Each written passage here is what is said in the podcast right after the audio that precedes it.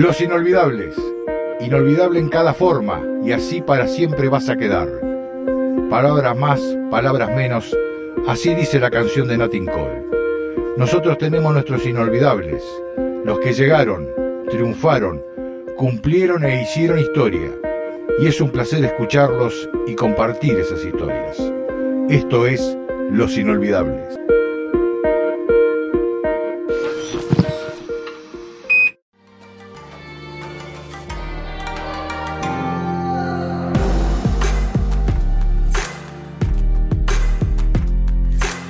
Fue es uno de los mejores productos futbolísticos que tuvo la zona de exportación. Es uno de los técnicos más ganadores que ha tenido la historia del fútbol local. De chico repartió leche, fue ayudante de campo, fue jugador de inferiores, post-independiente de Treleu después del Nacional 72, fue jugador de selección de varias selecciones de la Liga del Valle jugó para no andar mezquinando en los dos mejores equipos o los dos equipos más importantes que tiene la región patagónica y logró el sueño de ser profesional. Está con nosotros Jaime Segundo Jornalera. Jaime, muchas gracias por estar presente con nosotros acá eh, en una de las plataformas Grupo Jornada. Más o menos estoy bien rumbeado. Sí, para mí es un placer, eh, bueno, un poco la reseña. Es un placer estar acá. Este, yo siempre digo que cuando uno está sentado en una silla así es porque algo dejó y eso es más que suficiente. Espero que haya sido bueno lo que dejé. Eh, nacido en Paso del Sapo. Eh, en, el interior profundo de en el interior profundo, en un lugar que hasta eh, voy a contar algo muy cortito, que por ahí por los porteños suena mal cuando se quiere figurar, digo porteño, en este caso era Rosarino. Y casualmente hoy es el técnico, el Cholo Barbieri, el técnico de, de Julián Velocchi en Mules me hacen una nota en el gráfico que vos te vas a acordar, de este, porque debuto y hago un, gol y ganamos con ese gol. Y después me pregunta, que salgo en la contratapa del gráfico, de dónde soy y digo. Entonces, y él sabía que yo era por ahí, me dice, ¿cómo va a decir que soy Paso Sapo? Decís eso de Esquel, de Treleo, de cosas. Dice, Paso Sapo no conoce nadie. Y, yo no entendía cómo podemos negar nuestra tierra, ¿no? Porque además... Eh, ¿Cuál es el problema? Hoy, es decir, eh, eh, haber salido de un pueblito tan chiquito y haber hecho algo en el fútbol, hasta nos tiene que sentir orgulloso. Así que, este, bueno. de paso el sapo que llegaste a Trelew. Sí, yo vivía con mis abuelos y ellos se vinieron, yo tenía cinco años, eh, seis añitos, seis, cuando se cambiaron, se vinieron a vivir a Trelew porque el campo ya no daba más. Eh, mi, abuelo, un siciliano nato, eh, mi abuelo trabajó en la iglesia de Raus frente al IPB. En la construcción de esa iglesia trabajó mi abuelo. ¿Trelew qué empezaste? A repartir leche. No, Trelews, eh, muy, eh, vivir con mi abuelo, eh, pies y cocina y un baño afuera. Otro Treleu. otro Treleu. Barrio Santa Mónica, al lado estaba la cancha de Huracán. Eh, yo vendía diario, juntaba moneda, me acuerdo, para ayudarle a mis abuelos a comprar el pan. pasamos hambre y no me avergüenza decirlo porque el, haber pasado hambre me enseñó muchas cosas. yo siempre voy a estar agradecido a esto. Yo siendo chico he tenido todas las oportunidades de lo bueno y lo malo a vivir por haber, de lo que se te ocurra. Pero siempre tuve gente al lado, como Luisito Nazábal, que nos dejó hace tan poquito. Y más allá de que Luis eh, no siempre tenía el, buen camino y, a veces se mandaba sus macanas, a mí me aconsejó como el mejor y fue uno de los que hizo que yo este, no tomara otro camino. Me decía, esto es bueno, esto es malo. La decisión está en uno, está saber escuchar al mayor y uno saber darse cuenta qué es lo bueno y qué es lo malo. ¿Te sirvió mucho Independiente en eso? Eh, todo. Eh, me sirvió mucho haber conocido a gente como Tommy Jones, haber conocido este, gente como eh, Meaudi, como Alfredo García, por acordarme de los que uno, siempre es injusto uno en esto, puedo decir, a ver, alguno por ahí escucha y va a decir, pero yo que lo ayudé y capaz que me estoy olvidando y estoy siendo injusto, pero este, hay, hay, mucha gente que a mí sí, en esos me ha ayudado muchísimo. Sintetizás, ¿no? Eh, y algunos compañeros, personajes. Sí, sin duda, pero ah, yo llego a Independiente de la mano de mi tío, del gran Toto. Eh, y ojo, esto que se entienda bien y no es porque haya sido mi tío. Yo creo que es uno de los grandes olvidados en el fútbol de la zona. De los grandes olvidados. Que cargaba su camioneta llena de muchachitos para ir a jugar a, inferiores. a los campeonatos de Wokra a los campeonatos inferiores después de Independiente, entonces los de, que jugaban en, en Boca, y estoy diciendo un chivo, este, que era donde él trabajaba y jugábamos los campeonatos esos que se jugaban en Interbarrio y demás, y ahí íbamos a Independiente. Y yo llegué a Independiente con 12, 13 años. Y bueno, de ahí eh, un poco arranqué. Y acá estuviste básicamente en Independiente. Sí, A vos te van a préstamo los regionales históricos de la década Gaiman, 70, sí.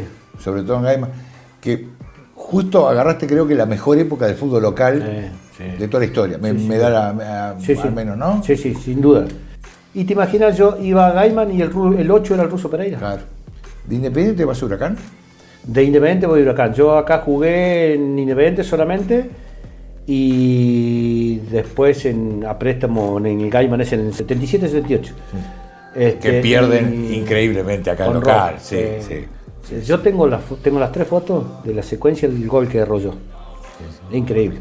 Un gol de cabeza con el arco de acá donde está. Gaiman empata 2 a, Cama. so- 2 a Don Río Negro, Sí, ganando ganando 2 a 2 a 0 0. los 15-20 minutos y pierde de local con dos goles de Bambi Flores 2 a 0 Sí, acá. que después con el tiempo, está bien, eh, con el diario el lunes fácil, pero. Habían eh, achicado la cancha. Sí, pero tenía razón Tommy en esa vez. Tenía razón Tommy. No teníamos que salir de la villa. La villa venía ocho Claro. años invicto. Y vienen acá para recaudar más. Para recaudar más. Que, a ver, yo no culpo a los dirigentes, pero sí después con el análisis del diario el lunes, Sí, y, o- y en el caso mío con muchos años después, aprendí que eh, no voy a recaudar más en ese partido. Tengo que arriesgar y tratar de recaudar en todos los partidos que vienen después. Sí, vos hiciste ese análisis después cuando saliste campeón con Independiente, cuando hiciste muy fuerte de local. Sí, acuerdo, porque tenemos que ir aprendiendo un montón de cosas. Los, que... los partidos se ganan adentro y afuera. Exactamente. Huracán hiciste, varias etapas hiciste en Huracán. No, como jugador una sola. ¿Esa Una, fue la- famosa que- final de Bahía? Sí, la primera fue que quedamos fuera con Germinal nosotros. Sí. Este, quedamos en la el primer un- torneo regional. ¿Cuando hiciste un gol olímpico? Cuando hice un gol olímpico. Mm. Eh, no, en el gol olímpico creo que fue cuando clasificamos, que lo dejamos afuera Germinal, Claro. que se armó lío y demás. Sí. En la primera quedamos afuera con Germinal. Y yo tuve un serio problema en Comodoro, que esto, es más, creo que no lo sabe casi nadie o lo sabe muy poca gente. Cuando terminó el partido, a mí me culpan de haber ido para atrás, por haber jugado contra Germinal. Y en Germinal te decían todo lo contrario. Claro, cuando yo voy a, a- a cobrar para venirme, el presidente me culpa. Yo me acuerdo que me levanté, agarré el, el escritorio y no lo di vuelta porque no sé por qué no lo pude levantar. Y le dije, guárdese su plata y me vine sin un peso, no quise cobrar, me vine. No se enteró esto, se enteró después, eh, Alberto Diz, que fue el que me llevó y solucionó todo. Que era el técnico. Y, y le dije, yo este, eh, en algún momento voy a hacer que usted se trague sus palabras. Y fue tanto el dolor para mí que me culpen de que yo había ido para atrás, porque primero que todavía no sabía que era ir para atrás, porque no había eh, vivido eso. Eh, cuando digo ir para atrás decía, a ver, jugar a menos. Sí, sí, ¿no? sí, que después... este, Sí, dejarte cuando- ganar. Claro. ¿Cómo me dejas ganar si tenía mucho? Yo quería, entraba a ganar, A ganar. siempre. Y algunos hasta cuando este, han habido equipos en otros lados que te han ofrecido plata, este, porque sucede, no, Sí. no, no, ni siquiera por ganar. Vos fuiste profesional en una época que no era, que había muchas menos posibilidades, el embudo era mucho Sí. más fuerte. Sí, sí. Ahí de Huracán te vas a Buenos Aires, De Huracán me voy a Buenos Aires. te vas a Atlanta. De- me, me voy a Atlanta. ¿No conocías Buenos Aires? No conocía Buenos Aires. ¿Año? Yo, yo llegué eh, año 85. Llegué el 6 de febrero del 85 a Buenos Aires. Este, bajé un avión con una remera, una camperita de cuero porque hacía frío cuando llegué acá. Bajé allá, asomé la cabeza en la escalinata del avión, 38 hacía más o menos. entré un horno. Entré un horno. A los 24 años, 25 casi tenía ya. Este, Pero era- lograste el sueño de ser profesional. a ver, eh, uno tiene que ir tomando ejemplos. No importa si vos sos grande. Y yo un ejemplo que tenía, ¿sabe quién fue? De mi misma edad, Gabriel Calderón. Claro, Gabriel, nosotros eh, estábamos en un juvenil con Tommy. claro. Terminamos de entrenar, Gabriel hacía 300 dominales más, daba 10 vueltas a la cancha más, y lo que se te ocurra. Siempre hacía algo más. Técnicamente no era un gran dotado comparativamente con No, otros jugadores de ese entonces. No, habían mejor que Gabriel, mejor que yo, eh, mejor que el Beto Garcini en su momento después, Sí. o Lugo Gefroy, te puedo nombrar 15 jugadores. Pero la mentalidad era totalmente distinta. ¿Qué es lo que queríamos uno y qué queríamos, qué querían otros? Y Gabriel, nosotros le decimos, eh, vigilante, si el domingo Tommy te va a poner, ¿viste? Las Sí, chances. Y Gabriel dijo un día, Cuando yo esté en la primera de River, ustedes me van a gritar vigilante. Y eso me quedó retumbando a mí. Y Gabriel se va. No llegó a River, pero llegó a Racing e Independiente. Llegó a Racing. Y, y se va. ¿Y por qué triunfa Gabriel? ¿Vos sabés por qué triunfa Gabriel? Porque él vuelve de préstamo de Lanús. Vuelven todo lo que están a préstamo. Fin de año. Se juega la Copa de Oro. Se van a Mar del Plata, que se juega en enero, Racing Independiente, Boca River, los cuatro que juegan la Copa de Oro. En los cuatro grandes. Se escapa de la concentración de Racing, que estaba el Coco Basile. Sí. Eh, Pricodco, Barú, creo que Edgar Fernández, si no me equivoco. Y el otro no me, no. Siempre el cuarto no me acuerdo. Eh, pero de los cuales tres eran delanteros. Se escapan de la concentración. Lo limpia Basile, llama a Buenos Aires y le dice, mandame eh, dos delanteros, un volante y un defensor, una cosa así. No había nadie. Y a Gabriel cuando volvió le dijo, bueno, andate a tu pueblo, eh, por Rauso, este, porque ¿para qué te va a ganar? No, dice, yo no tengo nada que hacer allá, me voy a quedar acá entrenando. Y se quedó entrenando Gabriel. Ese día lo llama. Cuando mandan a buscar jugadores, ¿quién estaba delantero? Gabriel Calderón. Tuvo en el, el lugar justo, en el momento justo, pero el tipo estaba preparado para eso. Y aprovechó el tren. Aprovechó la oportunidad, pero estaba preparado, estaba esperando la oportunidad. Entonces a veces, cuando me dice, a mí no me toca, no, a veces tenés que provocar que te toque también. ¿Y vos aprovechaste la oportunidad de Atlanta? Sí. Sí, sí, sí, sin duda. Un capañón. Sí, sí, sin duda. Era la primera vez metropolitana de un nivel altísimo, con Central y Racing candidato a ascender, cosa que sucedió Sí, sí. medio por decreto, Sí. y con un Atlanta que hizo una campaña en la primera rueda extraordinaria y que empezaron a limarlo después. Sí, después con el cambio técnico, cuando vino Coco y, y se fue Da Corso, nosotros este, empezamos a. El, reacom- el ca- el cambio de lo que quería uno a otro fue muy drástico. Era muy distinto. No fue un cambio gradual. No, no, no. Es más, yo salí del equipo. De, de ser figura en Atlanta salí hasta que me tocó de vuelta. Fuimos el único equipo que le ganamos a Rosario Central en Arroyito, de noche. Fue el partido que yo en mi vida más disfruté jugar. De noche con lluvia. No me pregunte por qué. Fue ese partido. Estadio eh, maravilloso. Maravilloso, hermoso ese partido. Hace tres años me encuentro con Raúl de la Cruz Chaparro. Sí, la figura del equipo era. Era la figura y yo no tenía que marcar. Y, y me acuerdo que este, eh, me acerco y le digo, vos sos chaparrito, sí. Vos sos el barbudo, dice, de Atlanta. ¿De Atlanta te vas al Boys? De Atlanta me, yo me iba afuera. Porque en el medio hubieron algunas posibilidades de equipo de primera, pero en esa época los representantes eran. No eh, eran- me acuerdo que a uno le dije. No eran "Dejame- tan buenos como ahora. No, no, déjame que. Para el sándwich y la coca, le digo, porque eh, si no, no comían. Te llevaban todo. Y tuve la posibilidad, me iba afuera. Se había ido Miguel Guete al Cuenca de Ecuador y me vienen a buscar y ahí estábamos que arreglábamos y justo. Miguel Guete, compañero tuyo en Atlanta. en en Atlanta. entonces. Eh, entonces me viene a buscar, este, me reúno con el presidente del Cuenca y todo, me ofrece una plata, estábamos ahí, que sí o que no. Se enferma mi mamá, este, que le agarró un parálisis, una parálisis facial. Yo mm, nunca tomé una decisión pensando en mi familia. Es triste decirlo, pero nunca. Y esa vez, sí, dije, me voy afuera, no me dan la plata que yo quiero y encima mi mamá no está bien y decidí no irme.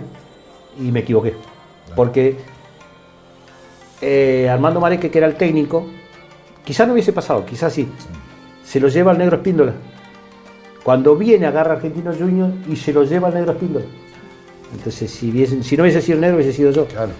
Y la otra gran chance que tuve fue este, cuando mm, estaba en Douglas, eh, el año siguiente, el 86-87, que voy a Douglas, me viene a buscar este, Mandillú.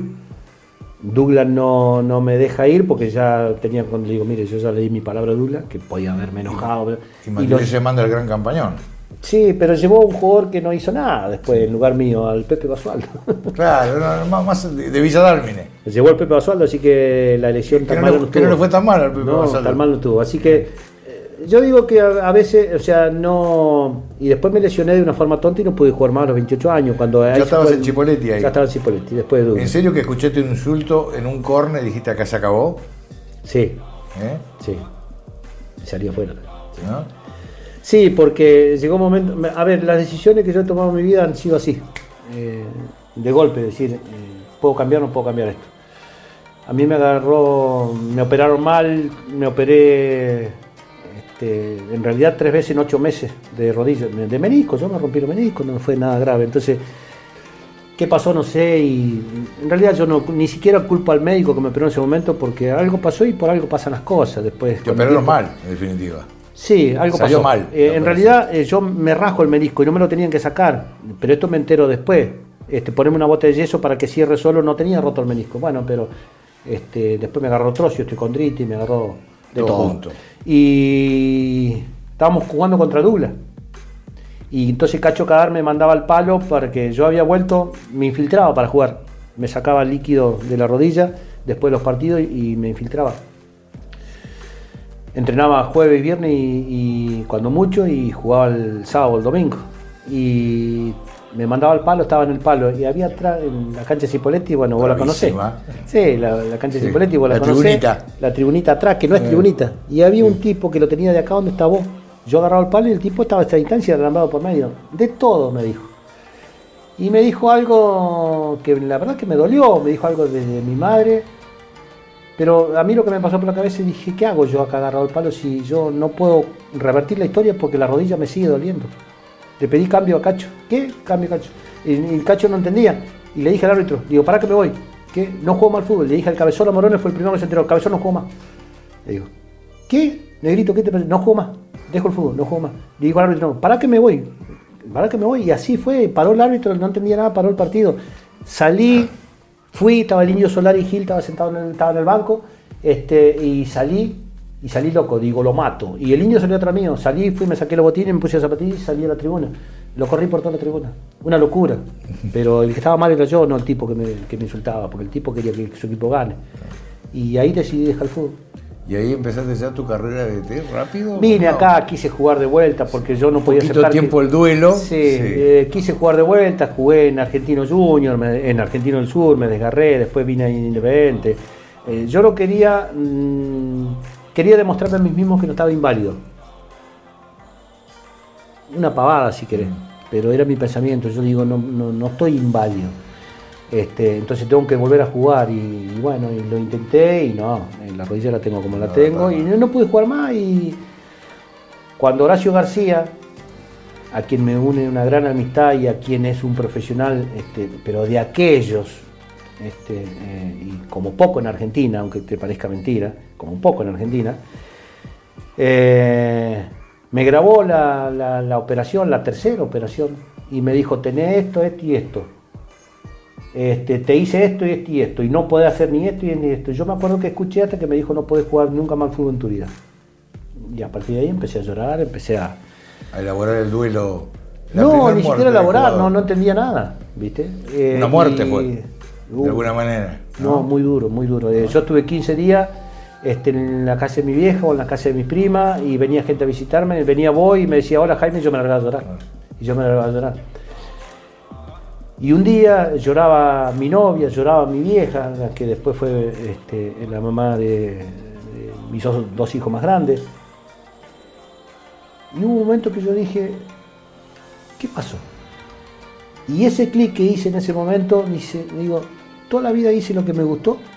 Me iba, mi vieja quedaba llorando, yo muchas veces no la veía, porque como no vivía con ella, pero sí cuando la despedía, mi novia quedaba llorando porque yo me iba. Y hoy que estoy acá, aún con la rodilla rota, lo sigo haciendo llorar. Digo, no tengo que llorar más. De día me reía, hacía chistes y demás, y a la noche agarraba la almohada, la mordía y lloraba solo. Hasta que eso, y eso me ayudó a salir más rápido. Y dije, ya está, entonces fui de darme cuenta qué estaba pasando y fui de darme cuenta este, que, yo no, no, no podía ser tan injusto con la gente que estaba al lado mío. Eh, y es duro, te puedo asegurar que es muy duro, y yo la pasé muy mal. Pero también digo que todo lo que hice en el fútbol este, o, o por el fútbol lo volvería a hacer. Aún que decir, mira, toda la alegría que te dio el fútbol. Sí, pero me dio muchísimas tristezas también. Muchas. ¿eh? Bueno, tiene más derrota que victoria la, la- la vida de un futbolista Sí, también. pero la derrota, eh, no te entristecen las derrotas. Claro.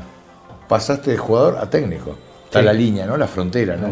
¿No? Ya no te das cuenta de esa frontera. Yo hubiera hecho esto, pero estás del otro lado, ¿no? Y dijiste Racing campeón, Independiente lo sacaste campeón después De veintipico de de años. veintipico de años, ¿no? Creo que Sí. fue el momento que más te emocionaste. Sí, Por tu historia eh, personal. Sí, por mi Germinal historia también, personal. un y campañón, y Brown Madrid, ¿no? Brown Madrid, eh, Huracán de Comodoro también. Y Chipoletti Este, tuviste un poco tiempo ahí. Sí, Chipoletti eh, tuve unos meses nada más y me peleé con el presidente eh, nunca acepté en ningún lugar que esté que me formaran un equipo. Y el presidente me quería formar el equipo. Como yo le dije en ese momento, mira, vos sabrés mucho de leyes, cosa que yo no sé, pero de fútbol no sabe nada. Este, y bueno, eh, él consideraba que tal jugador no tenía que salir nunca y tal jugador no tenía que entrar. Y estaba en el plantel. Así que le dije, si esas son las condiciones, bueno, listo. Rompimos y me vine. Y ahora estás en Racing. y ahora Racing de vuelta. Y después la otra gran emoción fue por lo que uno lucha toda la vida, el ascenso con Huracán de Comodoro. Claro. Y, y- y el... Hay, hay cuestiones que a veces no se saben. Eh, yo, vos sabés que tengo un gran amigo y que es mi compadre, que es Cachiviega. Sí.